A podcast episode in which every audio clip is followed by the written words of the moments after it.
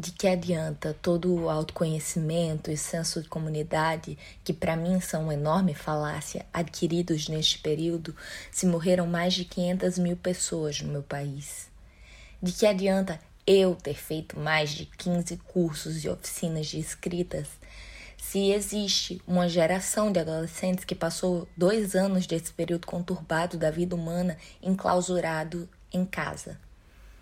De que adianta sairmos dessa mais fortes e conscientes da vida se perdemos a noção dos limites da vida das redes sociais e tem gente perdendo a cabeça por likes e tem lives 24 horas por dia e outro dia uma mulher atirou fogo em si mesmo durante uma transmissão ao vivo. Nem mesmo um possível impeachment do presidente genocida vale a vida de 500 mil pessoas. Não vale. Simplesmente não vale.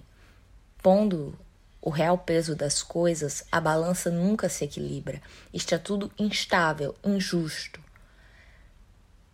É muito fácil ter uma visão mais clara sobre si e olhar de cima quando se escala os corpos de mais de 500 mil pessoas. A morte de umas tantas pessoas é uma tragédia. A morte de milhares é estatística. O município vizinho ao meu tem 267 mil e 36 pessoas. Já morreram quase duas vezes esse contingente de pessoas no meu país. E eu fico imaginando isso, uma cidade de mortos. O meu país tem um município de mortos. Já faz algumas semanas que eu tenho tido pesadelos frequentes, onde minha casa se encolhe até me esmagar como se as paredes fossem compressores que me empurram em sentidos opostos, até que meus olhos saltem dos globos oculares, até que meu coração tente escapar pela boca e meus ossos se esparelem. Quando o sonho não é esse, é que minha casa tem dentes. Dentes por todos os lados, e onde quer que eu encoste, chão, parede, cama, ela me devora a dentadas. Se eu saio de casa, eu tenho crises de pânico. Me sinto mal e culpada de comer fora em um lugar aberto e penso que a mão que deixa sem ar mais um brasileiro é a minha. Somos seres de comunidade e essa solidão forçada mais bate do que ensina. E se ensina alguma coisa, ensina por meio de muita dor. E aí eu me pergunto: será que vale a pena isso? Tá difícil. Tá difícil para todo mundo.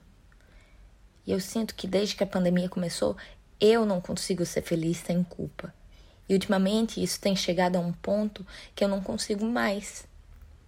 Eu tenho ondas de depressão estando em casa e se saio e vejo alguém, eu sinto uma imensa vontade de chorar, como se eu fosse culpada por matar cada pessoa que morrer dali então. Eu tenho perdido minhas habilidades sociais em níveis severos. Outro dia, num consultório, eu encontrei uma pessoa que falou que ouvia o meu podcast e eu entrei em completo pânico, sem saber continuar uma conversa para além de três linhas. Nessa pandemia, eu já passei por três psiquiatras, cinco novos medicamentos para tratar episódios depressivos, três momentos chaves de desvio de humor, duas autoagressões severas, um burnout e incontáveis noites mal dormidas. Minha mãe disse que eu não posso tomar os problemas do mundo todos para mim. Que eu deveria conseguir aproveitar a fase boa que estou vivendo, pois de fato eu estou vivendo uma fase boa. Mas eu não consigo. E ao mesmo tempo eu sinto, eu sei que eu não posso ficar assim o tempo todo, porque eu estou no meu limite. Todos estamos no nosso limite.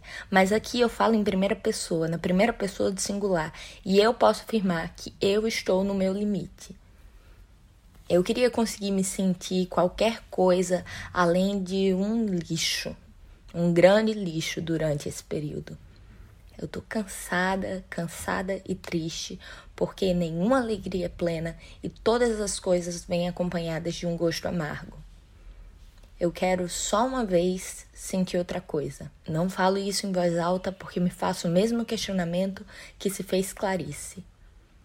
Eu sou um monstro? Ou isso é ser uma pessoa? Queria conseguir recuperar o prazer de estar na minha casa, ou de não me sentir convertida em uma arma biológica caso precise sair dela. Eu odeio ligação em vídeo. Eu não sei me comunicar pelas redes sociais. O meu carnaval é conversar com o corpo, é ver onde se posicionam as mãos enquanto falam e onde apontam os pés. Eu sou um monstro? Ou isso é ser uma pessoa? Não queria festa, mas somente encontrar minha melhor amiga que ficou anos morando fora e saber como foi sua vida lá, se tá feliz em voltar. Sou um monstro? Ou isso é ser uma pessoa? Atualmente eu tenho me sentido monstruosa em tudo. Eu queria voltar a ser uma pessoa.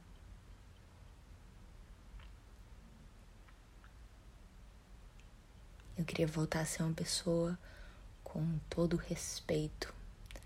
A dor e a tristeza das 500 mil famílias. Eu queria voltar a ser uma pessoa para não me sentir morta também.